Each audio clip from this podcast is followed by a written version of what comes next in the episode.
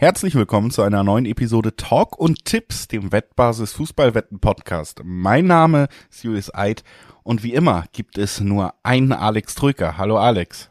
Hallo Julius, grüß dich. Ja, kleine Referenz zu Es gibt nur einen Rudi Völler, denn da müssen wir auf jeden Fall drüber sprechen.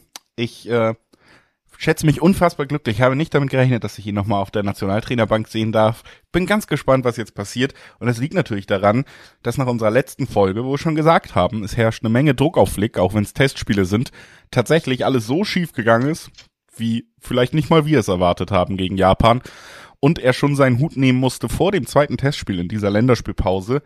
Wir sprechen ausführlich über Deutschland, über Nationaltrainer und dann eben auch über das anstehende Spiel gegen Frankreich heute und gucken natürlich auch noch mal kurz, was in der EM-Quali noch so ansteht, haben ein, zwei exemplarische Spiele rausgesucht, die wir besonders spannend finden. Also das alles in dieser Folge heute bei Talk und Tipps.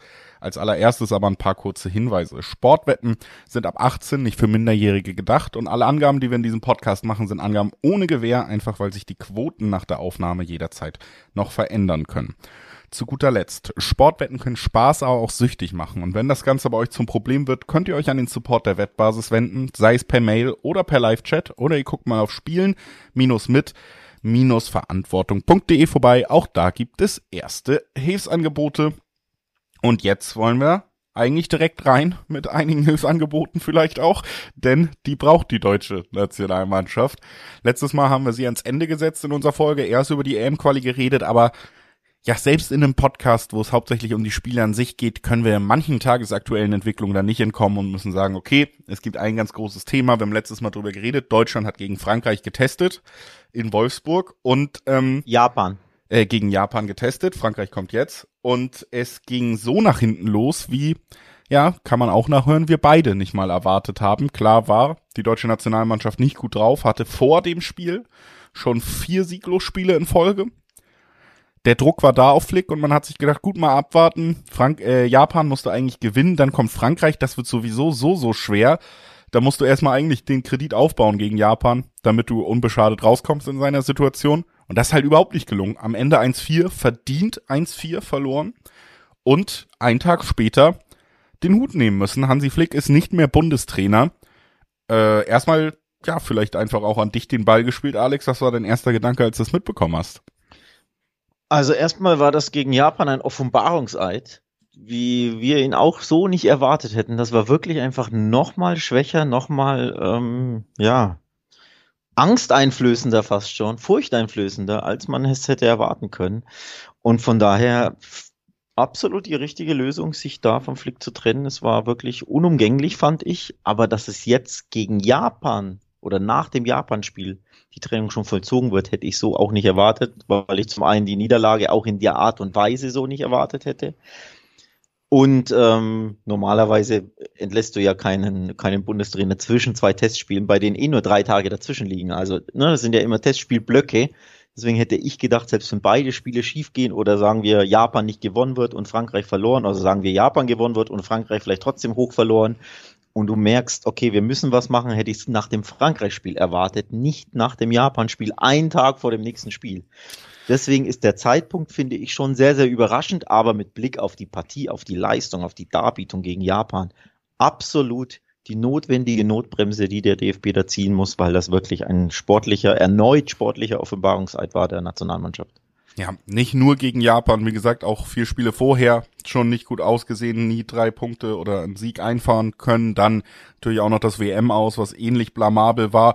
Auch wenn man da noch ganz ordentlich gespielt hat fast. Ähm, aber ich finde, der wichtigste Punkt ist ja wirklich, dass du so eine Rückentwicklung gesehen hast. Also Deutschland, Japan bei der WM ist verloren gegangen. Das war aber recht ärgerlich. Da hat man zumindest gespielt wie die bessere Mannschaft, den vermeintlichen Namen auf dem Papier entsprechend am Ende knapp 1-2 verloren. Dieses Mal war Japan wirklich eigentlich durchweg die bessere Mannschaft. Gerade die zweite Halbzeit war wirklich ziemlich bemitleidenswert aus deutscher Sicht. Da kam gerade nach vorne überhaupt nichts mehr. Japan hätte hat gefühlt sogar relativ viele Chancen noch vergeben. Also das hätte sogar noch schlimmer ausgehen können. Und dann, und ich glaube, das ist eben auch ein wichtiger Punkt, wenn du so eine Leistung siehst vor einem Spiel, wo ganz klar von den Spielern und vom Trainern gesagt wird, hey, das sind für uns, auch wenn es Testspiele sind, entscheidende Spiele. Der Trainer steht unter Druck, es sind unsere Endspiele. Wenn die Mannschaft dann ähm, quasi aufhört zu spielen in der zweiten Halbzeit, dann ist es eben auch sehr schwer zu verkaufen, dass der Trainer noch bei der Mannschaft irgendwie ankommt, wenn die Spieler offensichtlich nicht bereit sind, ein paar Längen zu gehen, um seinen Job zu retten. Und so sah das Spiel am Ende aus. Ne? Das musst du da auch mitnehmen. Deswegen kann ich es auch nachvollziehen. Diskussion über den Zeitraum, wie so oft bei Trainerentlassungen bin ich aber auch bei dir. Als Nationalmannschaft hast du natürlich das Privileg, nach dem Frankreich-Spiel eine gute Menge Zeit zu haben, neuen Trainer zu finden, das Ganze in Ruhe zu kommunizieren, die Gedanken zu machen. Und Frankreich wird für jeden, auch fürs Interimsteam jetzt natürlich eine unfassbar große Aufgabe, eigentlich eine vielleicht nicht zu bestehende, wenn man Deutschland zuletzt spielen gesehen hat. Und da hätte man natürlich auch überlegen können, komm, Flick ist anscheinend jetzt eh verbrannt, dann geben wir ihm die letzte Niederlage auch noch, dann steht er bei niemand anderem auf dem Papier und dann können wir in Ruhe alles suchen. Andererseits, du hast jetzt den Interimstrainer, du hast Rudi Völler auf der Bank sitzen. Wer hätte gedacht, dass wir das nochmal erleben? Ähm, dem wird's auch nicht schaden, wenn es eine Niederlage wird. Du weißt, danach geht die Suche los. So, ne? Also es ist schon in Ordnung, was das angeht. Ich bin ähm, gar nicht so gespannt auf dieses Spiel, weil unabhängig von gibt's einen Befreiungseffekt oder sonst was, sehe ich Deutschland einfach hier in der absoluten Underdog-Rolle, weil Frankreich auch zu gut ist. Aber ich bin vor allen Dingen gespannt, was danach folgt jetzt. Ne? Also wer wird Nachfolger nach Rudi Völler jetzt? Ja, und zum einen sitzt aber auch ein, ein Dreiergespann auf der Bank, nicht nur Rudi Völler, sondern das ist ja interimsweise, ähm, er ist ja der, der Kopf dieses Gespanns, weil er, ich glaube, aktuell ja Sportdirektor ist auf dem Papier. Ähm, Hannes Wolf, der Jugendkoordinator, meine ich, und äh, Sandro Wagner, dessen Rolle so ganz ich nicht kenne, sitzen da als äh, Dreiergespann auf der Bank und sollen einfach nur irgendwie dieses Spiel gegen Frankreich rumbekommen, das wahrscheinlich wirklich keiner, keiner bestreiten möchte in der Konstellation absolut unnötig, bringt natürlich nichts, irgendwie rumbekommen. Vielleicht schaffst du den Unentschieden, weil die Franzosen sich denken, naja, komm, so richtig Lust haben wir nicht, wir wollen uns nicht verletzen, ist ja nur ein Freundschaftsspiel für die, die sind ja in der WM-Quali, äh, EM-Quali bisher schadlos an Rang 1 und denken sich vielleicht, dass sie nicht so viel Bock haben. Und die Deutschen denken sich, bloß dieses Spiel rumbekommen, nicht wieder auf die Mütze. Und dann suchen wir in aller Ruhe einen Nationaltrainer. Also ja, jetzt mit Blick auf ähm, die aktuelle Situation ist dieses Spiel sehr, sehr unnötig. Aber aus deutscher Sicht natürlich willst du nicht nochmal noch krasser einen draufkriegen, weil die Stimmung ist eh schon im Keller. Und jetzt stell dir vor, du kassierst hier irgendwie so ein 0-3 oder sowas. Wird nicht besser, das Ganze, aber natürlich zum einen über allem steht die Erlösung, so würde ich es jetzt wirklich auch mal betiteln wollen, von Hansi Flick. Er wurde selbst erlöst, ich glaube, die Nationalmannschaft wurde von ihm erlöst. Ähm, die Spieler wurden wahrscheinlich auch irgendwie erlöst, dass sie ja dieses Dilemma nicht mehr mit dem Coach weitermachen wollen, denn es ist ja ganz klar, ähm, dass es so gar nicht mehr weiterging. Ähm, ich fand den, den Kommentar beim Kicker ganz interessant. Ähm, das war ziemlich heftig auch, was da geschrieben wurde. Aber ähm, unter oder unterm Strich stand für mich als Beobachter auch, dass wirklich es nicht mehr weitergehen kann, weil, weil diese Mannschaft gar keine Lösung mehr hat gar keine Lösung mehr findet, dass dieser Trainer die Mannschaft offenbar nicht mehr erreichen kann, dass die Verunsicherung wirklich zum Greifen ist und zwar seit vielen Spielen und dass du dann dich einfach trennen musst. Es gibt keine andere Lösung oder gab keine andere Lösung, jetzt ist es ja schon vorbei. Ähm, und da, dazu jetzt ein Auszug aus dem Kicker-Kommentar, den ich sehr spannend finde. Wie schon in der vergangenen Saison offenbarte die deutsche Mannschaft eine verheerende Körpersprache, die jeden Fan erzürnt und jeden Gegner aufbaut. Das hat man ja auch gegen Japan wieder gesehen, ne? wie du den Gegner aufbaust. Zu keinem Zeitpunkt gelang es den Berufenen auf dem Platz eine Überzeugung auszustrahlen und den Eindruck zu vermitteln, als Team füreinander da zu sein und Widerstände überwinden zu können.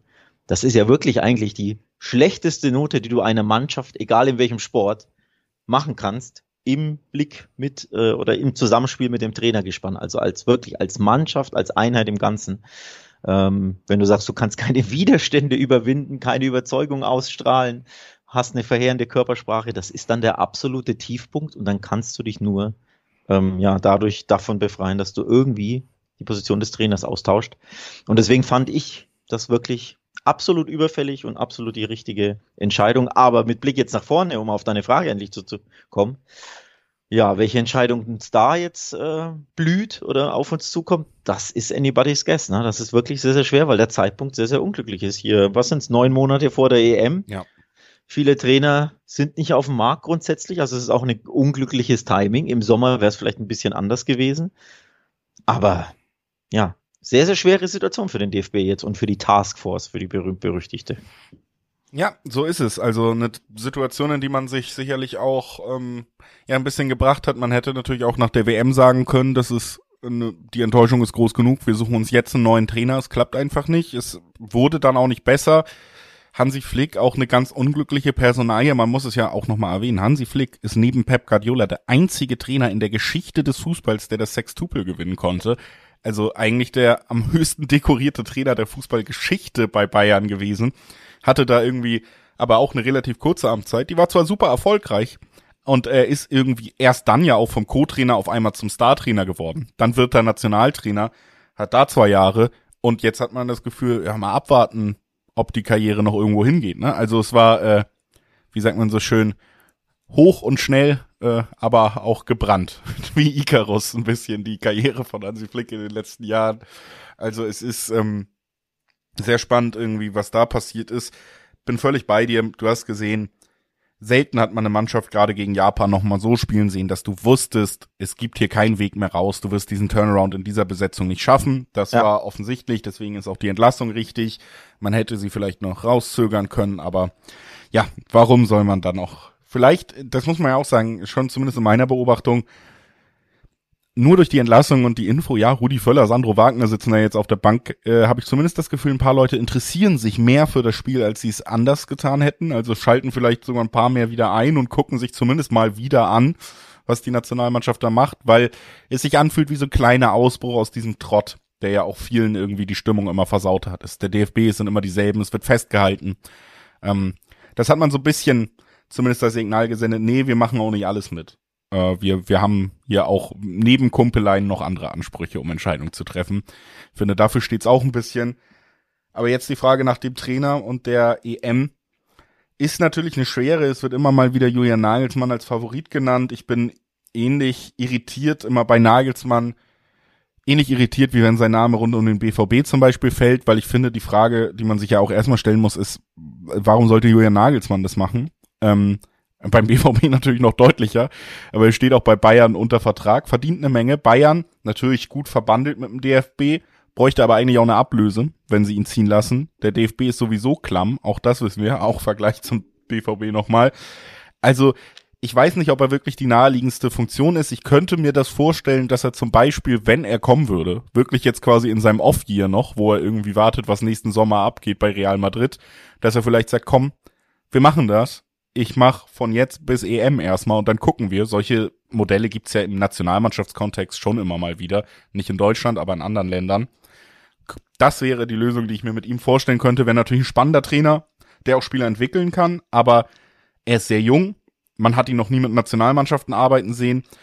Ich würde wirklich, ähm, es mag viele enttäuschen, und ist vielleicht auch ein Hot Take in gewissen Kreisen, aber ich gehe in gewisser Weise mit, dass du eigentlich jetzt in dieser Situation, kurze Vorbereitungszeit, nur noch wenig Länderspielpausen, wenig Arbeit mit der Mannschaft, unsichere Mannschaft, einen Trainer brauchst, der eine gewisse Ausstrahlung hat, heißt erstens bei der Mannschaft angenommen wird und dann einen Trainer, der pragmatisch sein kann, der schnell erstmal ein stabiles Gerüst aufbauen kann.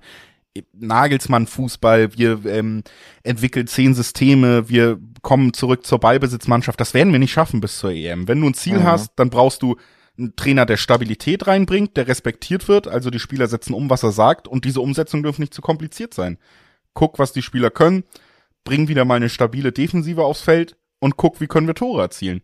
Das sind die drei Sachen und deswegen mit vielleicht besserer Begründung, aber gehe ich fast so ein bisschen in Richtung einschlägiger TV-Experten und würde eher sagen, gut, wer ist denn auf dem Markt, der einfach erstmal ein großer, ja, ein älterer Haudegen ist mit großer Ausstrahlung. Louis van Gaal wird zum Beispiel genannt, ist jemand, ähm, den ich mir prinzipiell vorstellen könnte, weil er die Credits hat, also Louis van Gaal kommt da nicht an und niemand nimmt dich ernst, wenn Louis van Gaal die Kabine betritt.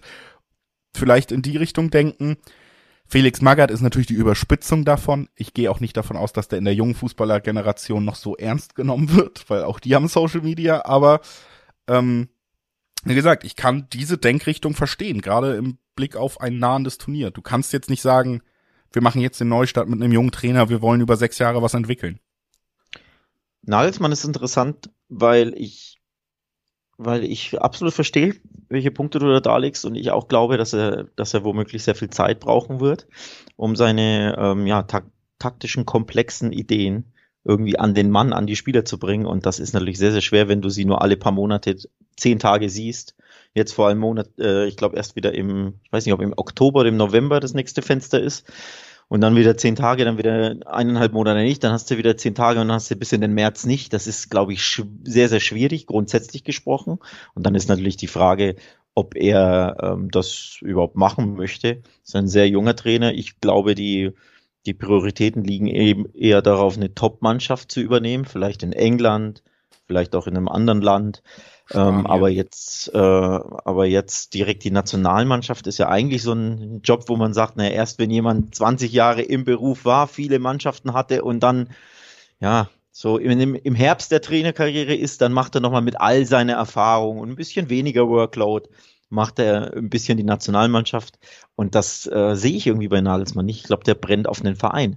Also wenn er zum Beispiel Chelsea oder so um, übernommen hätte und die dann umkrempeln kann und seinen Stempel auf diese komplett neue Mannschaft, auf den Verein übertragen kann, das ist, glaube ich, so ein Projekt, das zu ihm sehr, sehr gut gepasst hätte. Oder die Spurs, auch wenn die natürlich ein Regal oder zwei unter den Bayern sind, aber vom, vom Projekt her, ne, dass du den Verein übernimmst, den dann zur, zum Champions League Teilnehmer formst, das ist eher das, was ich bei Nagelsmann sehe. Aber ist jetzt nur Guessing. Ob, wie er das sieht, ne, weiß man natürlich nicht. Ob er direkt sagt, oh, das ist mein Traumjob, ich muss nur drei von zwölf Monaten im Jahr arbeiten, kriege unfassbar schönes Geld und äh, ja, kann die Füße hochlegen und kann Skateboard fahren und Skifahren und was auch noch. Weiß ich nicht. Also schwierig grundsätzlich. Ähm, ich persönlich würde tatsächlich auch zu dem nicht nur Modell tendieren, sondern vielmehr zu dem Namen tendieren. Denn ich dachte, mit dem Namen kann ich dich überraschen, aber du hast ihn vorweggenommen. Louis van Gaal war tatsächlich, ist tatsächlich mein persönlicher Favorit, Top-Favorit auf den Job. Also nicht Top-Favorit im Sinne, ich glaube, der wird, sondern ich würde mir wünschen, dass es werden würde. Oder es wäre meine präferierte Wahl.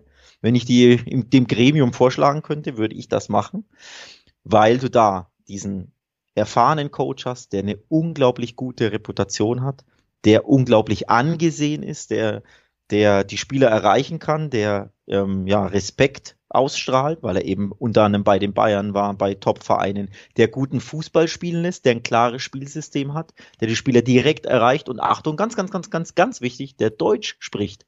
Denn man weiß ja, in Deutschland wirst du einen, keine Ahnung, Antonio Conte, José Mourinho, Beispielnamen, ne? Mourinho ist ja vergeben, aber nur Beispielnamen, glaube ich, nicht verkaufen können, weil die kein Deutsch können. Also der Stellenwert der, der Namen dieser, dieser Trainer ist sehr, sehr hoch, ist sehr, sehr groß, aber die wirst du nicht verkaufen können, weil die noch nie in Deutschland waren und kein Deutsch können. Und Luis van Gaal war in Deutschland Trainer bei den Bayern, hat also diese Ausstrahlung, Reputation, dieses Ansehen hier in Deutschland und kann halt auch noch Deutsch on top und ist ein absoluter Fachmann und auch ganz wichtig, ist frei und hat gezeigt, dass er kurzfristig Nationalmannschaften übernehmen kann und besser machen kann, siehe Holland. Die waren ja auch richtig gut bei der WM unterwegs, sind dann nur am Weltmeister ähm, Argentinien gescheitert im, im Elfmeterschießen erst. Also wenn du da nicht direkt im Viertelfinale auf Argentinien triffst, geht's vielleicht richtig weit im Turnier.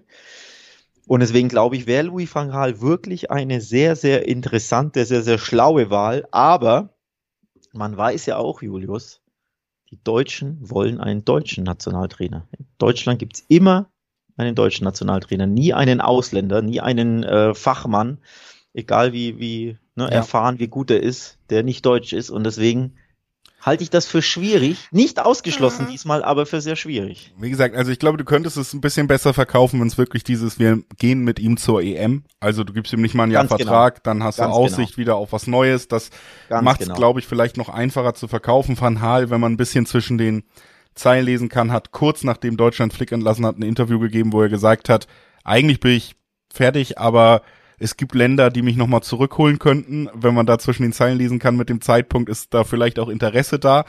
Und wie du gesagt hast, es ist, glaube ich, ein Trainer, der auch die Ausstrahlung hätte und das Know-how, um eine Mannschaft schnell in eine pragmatische Spur zu bringen. So, das würde schon Sinn machen für so ein kurzzeitiges Projekt. Ganz genau. Bin ich absolut bei dir. Das schiebe ich ähm, gern noch hinterher. Ähm, es war wirklich auch bei mir, die Idee reifte schon ja. gestern auf dem Sofa. Aber auch da würde ich sagen, ein Vertrag bis nach der EM nur, also wirklich ein kurzfristiges Projekt und dann im, im Sommer kann man sich dann in Ruhe zusammensetzen mit potenziellen langfristigen Nachfolgern. Wer weiß, vielleicht wird ja Tuchel frei, vielleicht wird Kloppo frei, ähm, Jürgen Klopp wahrscheinlich der von der ganzen Nation der, der favorisierte Coach, ja. ähm, bei dem er auch nicht weiß, eigentlich hat er Vertrag, aber vielleicht denkt er sich von sich selbst, ja, in Liverpool jetzt nach einer vielleicht enttäuschenden Saison oder nach einer sehr starken Saison. Es wird eine sehr starke Saison, also alles. Aber dann hätte man zumindest Zeit, du hättest eine kurzfristige Lösung, die direkt funktionieren kann, wie ich finde. Und du hättest Zeit zu sagen, mit Option auf oder eben ohne Option.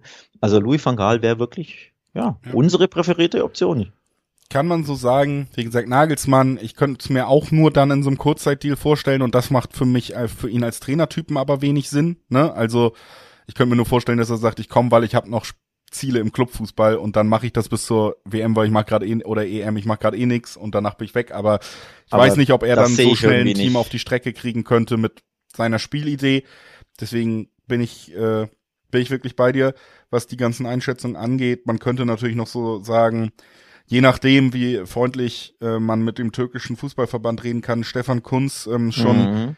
Eigentlich meine präferierte Lösung vor Hansi Flick fast gewesen, als Jogi Löw aufgehört hat, weil er natürlich in der Jugendmannschaft lange im Verband tolle Arbeit gemacht hat und bei der Türkei, bei der Türkei auch ein über zwei Punkte pro Spielschnitt hat. Das ist jemand, der sich im System DFB und darüber hinaus als Nationaltrainer bewiesen hat, der glaube ich auch von seiner ganzen Art her auch eine Mannschaft schnell erreichen kann. Das hat er im Nationalmannschaftskontext gut bewiesen.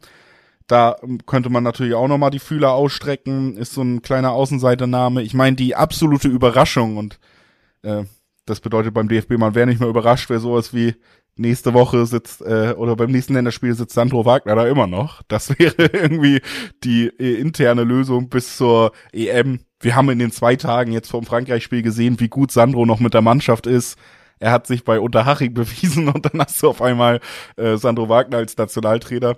Aber wie gesagt, äh, es gibt ähm, ein paar Optionen, ein paar Optionen, wie Nagelsmann auch konnte, hast du genannt, vielleicht auf dem Markt, aber für mich aus finanzieller Sicht und vielleicht auch aus Ehrgeizsicht dieser Trainer schwer vorstellbar. Ah, würde ich würde ich ausschließen wollen. Spricht du, kein Deutsch, ja, komischer Charakter, absolut nichts, komische hat Frisur. Auch nichts mit Hat auch nichts mit dem deutschen Fußball zu tun. Das ist ja, dass du bei Louis van Gaal hast du diese Verbundenheit, ja. weil er bei den Bayern war, also diese Verbindung, nicht Verbundenheit, ähm, weil er bei den Bayern war, weil er, glaube ich, ein sehr, sehr hoch respektierter äh, Fachmann auch in Deutschland, gerade in Deutschland ist, äh, nicht nur in Holland, und die Sprache spricht. Ich glaube, diese Verbindung brauchst du, wenn du irgendwie einen nicht-Deutschen ähm, verkaufen willst als möglicher Bundestrainer, egal ob kurze Lagen. Wie gesagt, gab es ja bisher noch nicht. Ja. Und ist eigentlich ja, sehr, sehr untypisch oder sehr, sehr unwahrscheinlich. Aber wenn dann am ehesten noch Louis van Gaal. Ansonsten wird's dann schon sehr schnell sehr düster. Also ich kann mir vorstellen, dass, äh, oder was heißt, ich kann mir vorstellen, ich bin mir fast schon sicher, dass wenn Kunst die Möglichkeit hat, natürlich alles unternehmen würde, beim Vertrag bei ja. der Türkei rauszukommen, um den DFB zu trainieren. Ähm, und wenn du da vielleicht, ich überspitze jetzt mal, 10 Millionen Ablöse an die Türkei überweist, dann könnte vielleicht mit denen zu reden sein, aber natürlich schwieriges Unterfangen. Aber ja, das wäre zum Beispiel ein Name, der ja sehr, sehr naheliegend ist, aber eben unter Vertrag ist aktuell. Also das macht es auch nicht leicht. Absolut. Also es ist eben auch die Situation, das kann man beim DFB dann auch nochmal kritisieren abschließend. Sie haben Flick ja eigentlich bis zu diesem Wochenende den Rücken gestärkt und deswegen sind sie jetzt auch in der Situation, letzte Woche war noch irgendwie allen eigentlich klar, wir gehen mit Flick mindestens bis zur EM. Und du hast dich jetzt in der Situation entschieden, das doch nicht zu tun, wo der Markt vielleicht auch nicht so einfach ist wie im Sommer oder wenn du eine klare Entscheidung Jahr vorher triffst. Das ist äh, eine der Sachen, die der DFB ja auch sich ankreiden lassen muss. Spielerisch, lass uns mal auf Deutschland gegen Frankreich gucken, muss man sich auch einiges ankreiden lassen. Kommt ja auch dazu, ne? Also Trainer musste jetzt gehen, aber ähm, ist die, die Verunsicherung gut auch positiv aufgefallen im, im letzten Spiel gegen Japan mir auch nicht. Also ich würde sagen, die Verunsicherung ist vielleicht nicht direkt mitgegangen. Das kann ich mir nicht vorstellen, auch wenn Hansi Flick jetzt weg ist. Denn ähm, ja, dass der Trainer überfordert war, war offensichtlich, aber auch die Mannschaft auf dem Platz war überfordert. Und das kannst du ja nicht mit, der Trainer ist weg, jetzt plötzlich alle, ähm, alle ganz befreit. Ähm, denn du hast ja gesehen, wie, wie tief da auch die, ja, die einzelne individuelle Verunsicherung bei jedem Spieler war. Das hast du ja bei den Gegentoren gesehen. Ne? Was Gosens da macht, das hat ja nicht mit, nichts mit was Großens da gemacht hat, hat ja nichts mit individueller fehlender Klasse zu tun. Das ist einfach ein Aussetzer, der hauptsächlich von, aus purer Verunsicherung kommt, aus purer, ja, Krisenhaftigkeit, weil diese Krise komplett in dieser Mannschaft drinsteht, in Mark und Bein. Auch Rüdiger, wie er sich da teilweise verhalten hat, Süle, Schlotterbeck, also gerade die Abwehrkette, egal in welcher Zusammenstellung, war ja wirklich Verunsicherung pur und teilweise enorm überfordert. Und ich glaube, das kannst du jetzt nicht nur, weil der Trainer weg ist, zwei Tage später direkt lösen. Und äh, demzufolge, der Gegner ist natürlich auch nochmal eine Ecke besser in aller Regel als die Gegner, die es bisher, ähm, die du bisher vor der Brust hattest und gegen die es ja auch schon Niederlagen gab. Kolumbien, Polen, jetzt Japan. Also eine verunsicherte Mannschaft gegen einen äh, weniger verunsicherten Gegner aus Frankreich, der alles gewonnen hat bisher. Das wird, glaube ich, wieder in die unschöne Richtung gehen aus deutscher Sicht, oder Julius? Naja, ich glaube, du kannst schon ein bisschen Verunsicherung sehr schnell aus diesem Team nehmen auf gewissen Positionen. Was man ja zum Beispiel sagen muss, ist, Nico Schlotterbeck ist nicht nur verunsichert wegen dem Trainer oder generell verunsichert, sondern auch verunsichert, weil er auf einmal Linksverteidiger spielt und macht da dann ein richtig schlechtes Spiel. Kann man auch so klar sagen. Das heißt, äh, wenn du da als Rudi Völler jetzt erstmal hingehst und sagst 4-4-2 und niemand spielt da, wo er vorher noch nicht gespielt hat, dann hast du vielleicht schon Spieler, die ein bisschen wieder, bisschen weniger verunsichert sind, als wenn sie auf einmal Linksverteidiger spielen. Ähm, also das glaube ich schon, dass es ein bisschen eine Änderung geben wird. Ich glaube, es wird auch einen kleinen Umschwung geben, dass man sich beweisen will. Und meine Hoffnung ist so ein bisschen, also das Problem bei Deutschland ist ja am Ende, jetzt gerade die letzten Flickspiele, du hast halt zwei massive Probleme. Du bist vorne nicht torgefährlich, egal wie viel du den Ball hast und du bist bei jedem Konter wahnsinnig anfällig. Also Defensive mhm. ist schlecht und die Offensive. wissen alle, was ist einfacher zu fixen im ersten Moment mit ein bisschen klaren Strukturen, klare Ansprache, die Defensive. Wir haben weiterhin keinen guten Mittelstürmer im deutschen Feld. Wir haben Offensivspieler, die die Abläufe nicht gut genug kennen, um auf mhm. Weltklasse-Niveau, und das ist eben Frankreich, irgendwie gefährlich zu werden. Und das kriegst du auch nicht geändert so schnell. Das heißt, meine Hoffnung ist, du wirst den kleinen Aufwärtstrend sehen. Defensiv wird man stabiler sein das wird kein Schützenfest werden, aber nie im Leben kriegst du beide großen Problemstellen in den Griff und kannst dann erstens Frankreich 90 Minuten verteidigen und zweitens denen dann auch noch gefährlich werden. Deswegen sehe ich hier tatsächlich ein Spiel, wo ich glaube, es wird nicht so viele Tore geben wie in den letzten Deutschlandspielen. Man wird auch nicht vier Gegentreffer kassieren wie gegen Japan, obwohl Frankreich nominell besser ist. Deswegen mein Gefühl auch, wenn die letzten Ergebnisse es vielleicht ein bisschen hergeben und die niedergeschlagene Stimmung, Handicap Frankreich und solche Sachen, davon würde ich mich eher fernhalten. Ich glaube, wir werden hier stabile Defensivleistungen mal wieder bei Deutschland sehen. Da den Umschwung, bisschen mehr Ausdruck. Der Trainer ist jetzt weg. Sie haben auch kein Alibi mehr. Also ein Rüdiger kann sich das auch nicht nochmal leisten, nicht mitzulaufen jetzt. Da war es irgendwie, der hat keine Lust mehr für den Trainer zu spielen. Wenn er es nochmal macht, hat er keine Lust für Deutschland zu spielen. Und das will er vielleicht auch nicht ausstrahlen. Also ich sehe da schon ein bisschen, bisschen Potenzial, dass es ein bisschen besser wird. Frankreich trotzdem eine Nummer zu groß, gerade weil man kein Tor vielleicht sogar erzielen wird oder kann. Deswegen wird Frankreich das gewinnen. Und du brauchst den Handicap-Tipp ja auch nicht. Absurderweise hat Frankreich hier 220er-Quoten im Schnitt im Dreiweg. Ähm, wir haben jetzt fast 30 Minuten über Deutschland und dieses Spiel geredet und mein Tipp ist der langweiligste. Ich gehe einfach im Dreiweg auf Frankreich, weil ich die Quoten gut finde. Ich sehe aber auch keine großen Ausreißer Richtung Handicap oder so als unbedingt gegeben an. Deswegen warum lange suchen? 220er Quoten auf Frankreich. Ja, und durchaus bemerkenswert, ne? dass es da so eine hohe äh, Quote gibt für die ganz klar stabilere, bessere Fußballmannschaft. Ähm, die Deutschen haben jetzt, ich glaube, fünf Spiele nicht gewonnen, drei davon in Folge verloren und die Franzosen haben alle Spiele in der EM-Quali gewonnen. Natürlich Gegner jetzt nicht das oberste Regal, logisch, aber ähm, die Ausgangslage ist da eigentlich recht klar, um ehrlich zu sein. Deswegen äh, durchaus verwunderlich, dass man da äh, interessante Quoten vorfinden kann auf Frankreich. Ist auch mein Tipp tatsächlich, dass Frankreich das Ding gewinnt. Ähm, ich finde es aber interessant, was du ansprichst und darauf will ich ganz kurz äh, eingehen. Denn ich glaube schon, dass sie sagen, boah, wir müssen hier irgendwie, ja, halbwegs unbeschadet aus diesem äh, Länderspiel, aus diesem Testspiel rauskommen, können wir uns nicht die nächste Klatsche ähm, einholen. Und deswegen kann ich mir gut vorstellen, dass Rudi Völler, Sandro Wagner und Hannes Wolf da sagen, erstmal, wir wollen erstmal defensiv stehen es gibt keinen Grund, dass wir hier nach vorne irgendwie spielen und dann in die Mbappé-Konter laufen, sondern wir wollen möglichst, äh, ja, möglichst lange das 0-0 halt, so, ja. so blöd das klingt, aber nimm mal 0-0 mit, irgendwie unbeschadet das Spiel bestehen, also ohne Niederlage ist in dem Fall, wie ich finde, unbeschadet und dann durchatmen und den neuen Trainer suchen. Deswegen kann ich mir sehr, sehr gut vorstellen, dass sie erstmal sagen, hey, wir müssen defensiv die Zweikämpfe annehmen, lass die Franzosen den Ball machen, wir schalten vielleicht selber um. Also auf jeden Fall wollen wir nicht den Gegner einladen, uns wieder wie all die anderen Gegner in den letzten Wochen, Monaten, fast schon Jahren, uns da spielerisch auskontern und überrumpeln, weil die Rechtsverteidigung, die Konterabsicherung von Deutschland so dermaßen schwach ist, glaube ich auch, dass sie erstmal sagen wollen, nee, nee, nee, erstmal die Basics gut stehen und dann könntest du recht haben, dass es vielleicht nicht so viele Tore gibt, aber irgendwie mit Blick auf diese wirklich, wirklich wackelige, teilweise unterirdisch schwache Defensive von Deutschland, kann ich mir trotzdem nicht vorstellen, dass es hier nur am Ende nur 0-1 oder so ausgeht, oder? Also, Frankreichs Firepower, Deutschlands Verunsicherung mit Wackelabwehr. Eigentlich würde man schon sagen, hier fallen vielleicht over 3,5 Tore, egal auf welcher Seite. Aber ich kann auch verstehen, dass du sagst, Deutschland defensiv und Frankreich denkt sich, ja, verausgaben müssen wir uns auch nicht, ist nur ein Testspiel. Schwierig, aber am Ende steht bei mir auch, weil ich mir nicht so unsicher bin, dass Frankreich trotzdem das Ding gewinnt. Ja, dann sind wir uns da in den Grundsätzen einig, wie gesagt. 3,5 Tore würde ich eher den Kopf schütteln aus meinem Gefühl heraus, weil ich auch nicht sehe, dass Deutschland wahnsinnig viele Tore beisteuern kann. Wirklich nicht. Frankreich hat ja nicht nur eine gute Offensive, auch eine gute Defensive.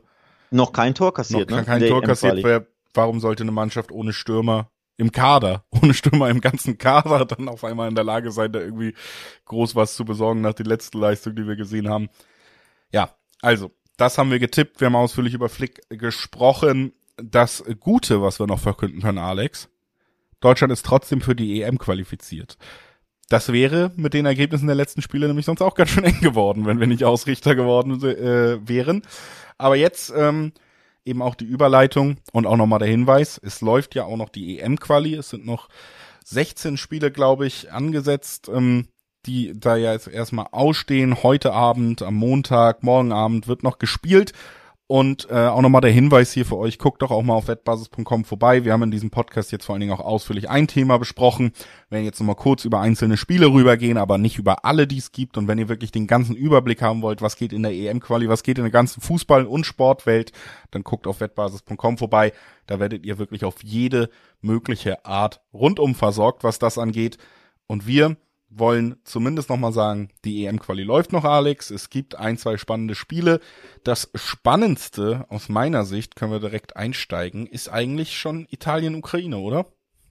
Würde ich auch sagen, denn äh, die Italiener schlittern auch in die Krise oder sind in der Krise, haben ihren Trainer ja auch verloren, wenn auch nicht entlassen, aber verloren.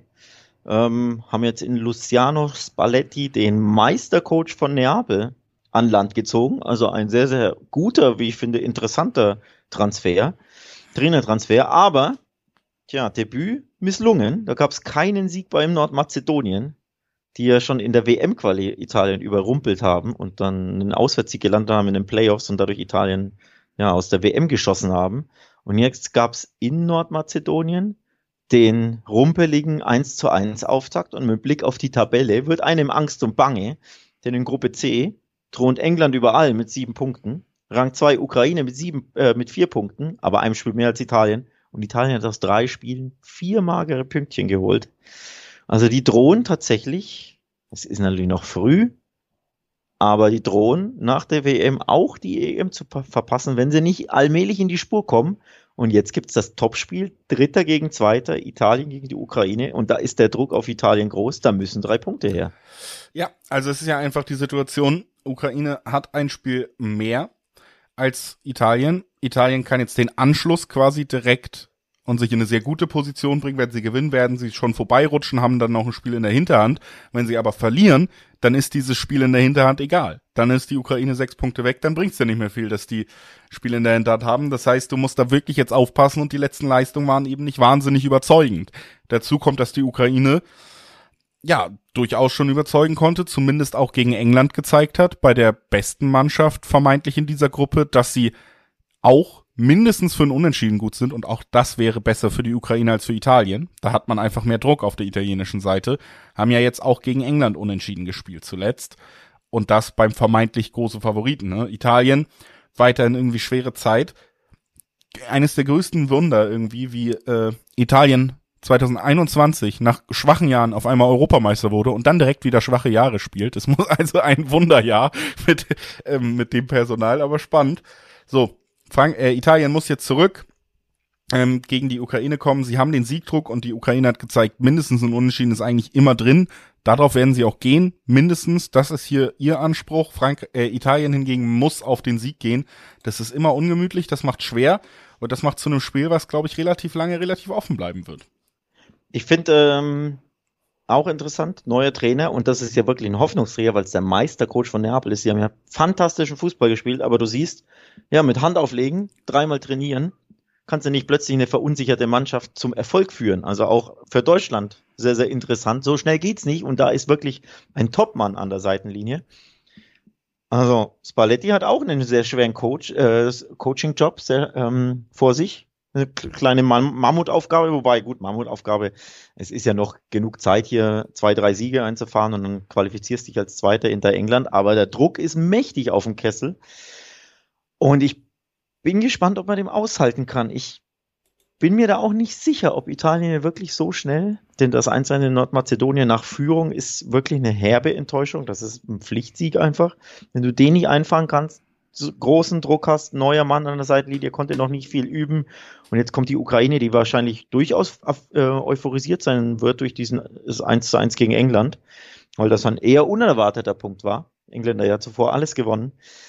Also mein Tipp ist, zur Halbzeit steht es noch unentschieden. Ein Tipp, den wir ab und zu ganz gerne abgeben bei ähm, knapperen Spielen, bei denen wir uns nicht sicher sind, ob es am Ende sind, ob es am Ende den Sieg gibt oder nicht. Ich kann mir den Italien-Sieg vorstellen, so ein knappes 1 zu 0, typisch italienisch, oder 2 zu 1, bei dem beide treffen. Finde ich auch interessant, bin mir aber nicht sicher. Kann mir auch vorstellen, dass es wieder nur ein Remis gibt. Und deswegen finde ich, ist man mit zur Halbzeit stets unentschieden, irgendwie auf der sicheren Seite bei dem engen Spiel. Ja. Und da gibt's ja, wie du weißt, immer, fast immer Zweierquoten, in dem Fall zwei 20er Quoten im Schnitt. Und das ist mein Tipp bei dem Spiel. Finde ich einen sehr schönen Tipp. Möchte nochmal erwähnen, dass ich mir sogar vorstellen könnte, dass es am Ende so ausgeht, nicht nur zur Halbzeit und da gibt's dann vier 20er Quoten im Schnitt. Aber klar, der sicherere Weg ist, dass zur Halbzeit, dann kann immer noch dieses eine Tor fallen. Ähm, aus beiden Ecken natürlich. Aber ja, würde ich mitgehen bei dem Spiel und würde sagen, lass uns direkt mal weiter springen. Das nächste Spiel auf unserer Liste ist das Duell zwischen Norwegen und Georgien. Da sieht man schon, wir haben hier tief gebuddelt, was die Partien angeht. Es ist aber recht spannend, weil wir über die Gruppe A reden. Da haben wir Schottland ganz vorne, mit großem Abstand sogar. Dann haben wir Spanien auf Platz zwei, große Fußballnation. Und dahinter haben wir dann eben Norwegen und Georgien. Beide vier Punkte aus vier Spielen. Wenn Norwegen gerade, die haben ja zumindest mit Oedegaard und Horland zwei richtig große Namen aus dem Weltfußball mittlerweile im Team. Wenn die doch noch mal oben mitreden wollen, dann brauchen sie diesen Sieg gegen Georgien. Und deswegen haben wir gedacht, nehmen wir das zumindest mal kurz rein und fragen uns zumindest einmal, können die denn diesen Sieg holen? Und das knüpft daran an, das Spiel von Georgien an. Das letzte Spiel von Georgien gegen Spanien haben wir auch besprochen bei der letzten Folge. Das ging dann erstaunlich glatt aus für Spanien. Ein absoluter Kantersieg, der wirklich sehr, sehr leicht fiel. Unglaublich wenig Gegenwehr von Georgien, obwohl die ja in der Tabelle alle Chancen haben, hier noch Zweiter zu werden. Also weiterhin hatten, haben und auch vor der vor dem Spanienspiel hatten. Also man hätte zumindest äh, erwarten können, dass es enger ausgeht, aber absoluter Kantersieg von Spanien. Ich glaube 7-1 stand es am Ende. Haben wirklich locker, leicht, ähm, hätten wir so nicht erwartet. Das ist natürlich auch interessant, denn die Spanier, die Zweiter sind, also für Norwegen und für Georgien, die beide mit Rang, mit vier Punkten auf Rang drei äh, respektive vier agieren, natürlich auch spannend, weil es ein Zweikampf ist um die Verfolgerrolle. Die Spanier spielen jetzt gegen Zypern, kann man ja auch kurz mit reingehen. Zypern punktlos letzter, da sollten die Spanier vor allem jetzt durch diesen sieben Tore Spektakel wirklich äh, locker gewinnen. Dann hätten die Spanier neun Punkte, heißt kein Sieger bei Norwegen, Georgien oder der Verlierer kann sich eigentlich fast schon verabschieden ja. von der EM-Quali, Hoffnung. Und deswegen ist hier zum Beispiel natürlich der Druck auf Norwegen. Aber wenn man sieht, wie schwach Georgien war gegen Spanien, würde ich hier sagen, die Favoritensiege sind für mich ähm, ja eine sichere Sache. Also Spanien gewinnt gegen Zypern, da gibt's eh keine Frage eigentlich. Und Norwegen muss gegen Georgien jetzt auch gewinnen, auch wenn Norge Norwegen auch schon wackelte mit vier Punkten aus vier Spielen. Aber da muss jetzt was von Haaland kommen. Also da muss ein klarer Sieg für Norwegen her, damit das die Hoffnung noch am Leben bleibt. Ja, gehe ich genauso mit, gehe auch auf beide Favoritensiege, gerade Spanien. Ähm, natürlich auch Handicap durchaus angebracht nach dem letzten Auftritt jetzt äh, gegen den punktlosen Letzten in der Tabelle. Und ähm, ja, es ist ja trotzdem dann, wenn Spanien gewinnt, weiter nur eine Außenseiterhoffnung für Norwegen ist, über diese Quali noch reinzuschaffen, denn der zweite Platz, ja, eben durch Spanien vor allen Dingen aber eben auch schwer in dieser Gruppe, weil Schottland so marschiert ist, womit vielleicht viele nicht gerechnet haben, ne? 15 von 15 Punkten. Ähm, das hat sonst, glaube ich, nur Frankreich bis jetzt in der Quali geschafft und eben die Schotten äh, und Portugal, Entschuldigung. Also die, ja, Schottland, Portugal und Frankreich, die drei Großen des Weltfußballs. Also das ist eine spannende Gruppe, deswegen haben wir es kurz reingenommen. Und dann wollen wir nochmal über ein spannendes Spiel tatsächlich reden, wo vielleicht äh, die Konstellation an sich spannend ist und nicht nur die Gruppe.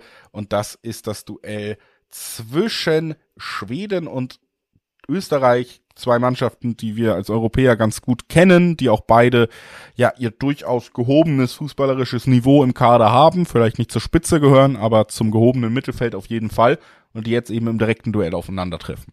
Und das ist das äh, Topspiel oder ein, ein sehr, sehr spannendes Spiel der Gruppe F. Da marschiert Belgien mit zehn Punkten aus vier Spielen, aber interessanterweise gleich, schrittgleich mit Österreich und der Bundestrainer Ralf Rangnick, der, wenn er nicht Bundestrainer bei Österreich wäre, vielleicht auch ein Kandidat wäre für Deutschland. So kann ja. man auch den Bogen spannen zu unserem Hauptthema in dieser Folge.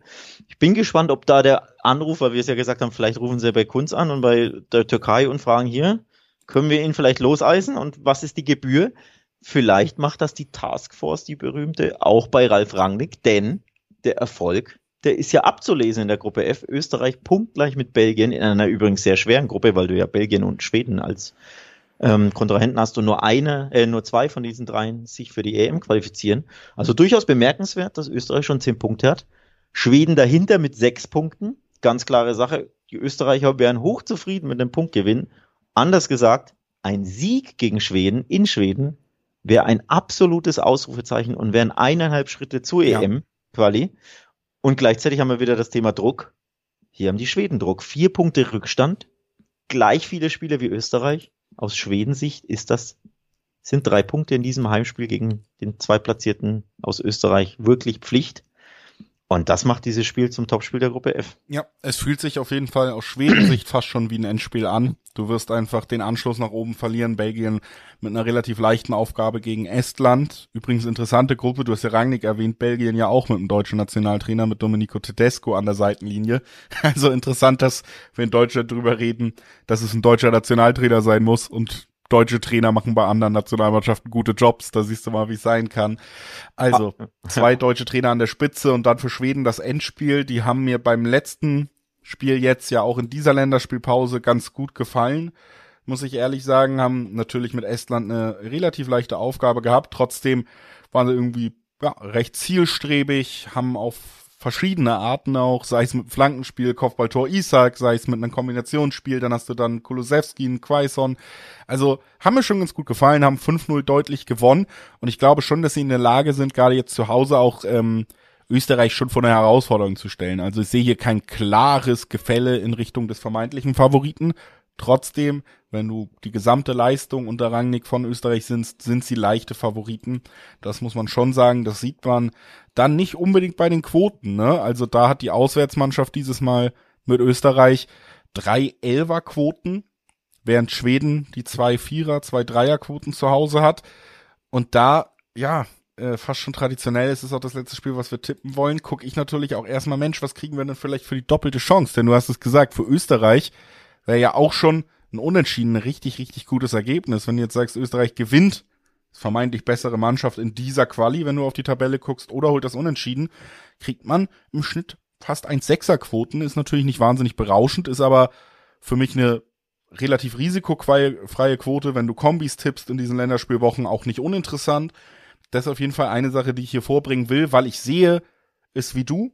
Ich glaube, das wird eng, das wird spannend, aber Österreich hat einen guten Trainer, einen guten Lauf und das Privileg, mit einem Unentschieden zufrieden zu sein. Und das macht einfach immer einen großen Unterschied bei solchen Spielen.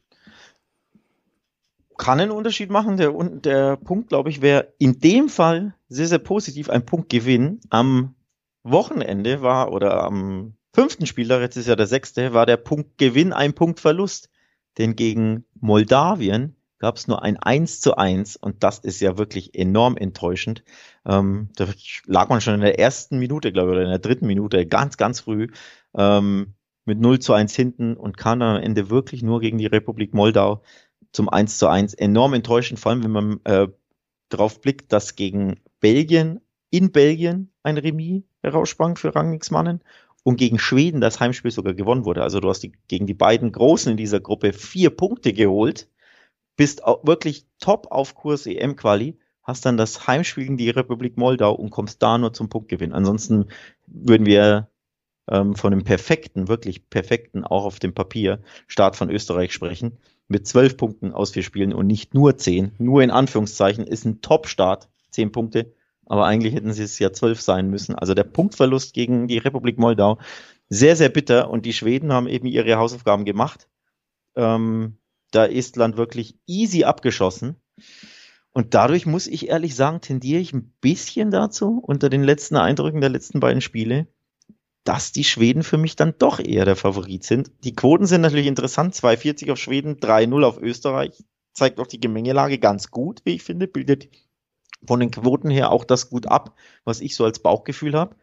Ja, es wird eng, es kann unentschieden sein, aber ich tendiere minimal zu Schweden und dann wird diese Gruppe richtig knackig nochmal. Wird sie? Also ich kann das auch alles nachvollziehen, was du sagst, nur eben wie gesagt, minimal zu Schweden tendieren kann ich eigentlich nachvollziehen. Wenn die andere Mannschaft aber das Privileg hat zu sagen, weißt du was, uns reicht das Unentschieden, dann musst du eben, kannst du es glaube ich nochmal anders angehen und kannst dieses Unentschieden dann doch, weil die Qualität nicht so weit auseinander liegt, irgendwie ja auf den Platz bringen. Also ich glaube eher ans Unentschieden, ich glaube eher an die doppelte Chance vielleicht, aber kann nachvollziehen, dass man hier Richtung Schweden geht. Und was ich sehr gut nachvollziehen kann, ist natürlich auch, dass ihr heute wieder eingeschaltet habt. Vielen Dank dafür. Und ähm, damit moderiere ich ab, Alex. Wir sagen Tschüss und wir hören uns bald wieder, denn äh, Bundesliga ist am Wochenende schon wieder. Also Donnerstag normale Folge Talk und Tipps. Wir blicken auf den nächsten Spieltag der Bundesliga. Auch da gibt es einiges zu besprechen. Bis dahin, bleibt gesund und danke fürs Einschalten. Ciao.